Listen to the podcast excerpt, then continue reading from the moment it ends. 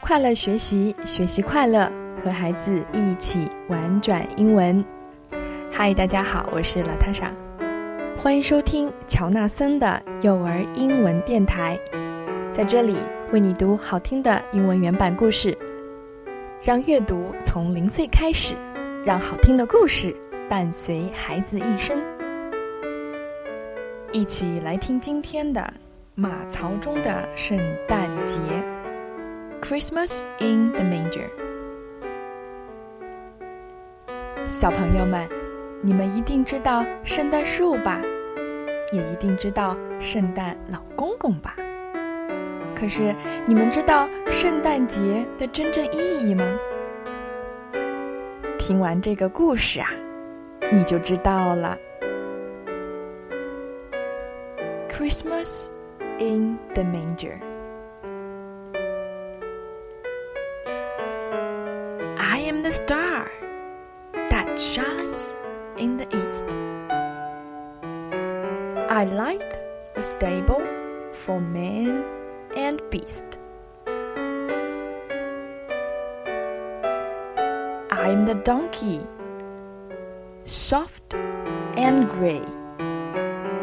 I carried his mother from far away. I'm the ram with my curly horn. I guard a store where the child is born. I'm the ox, strong as steel. Before the only son, I kneel. We are the shepherds who watch the sheep. Tonight, a holy watch we keep. We are the wise men. Gifts we bring for baby Jesus, our newborn King.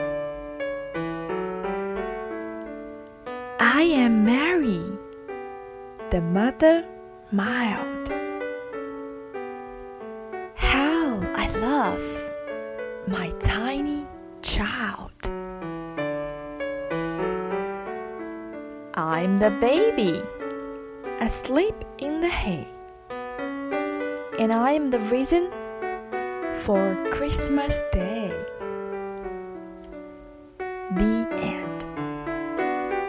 I wish all of you a Merry Christmas.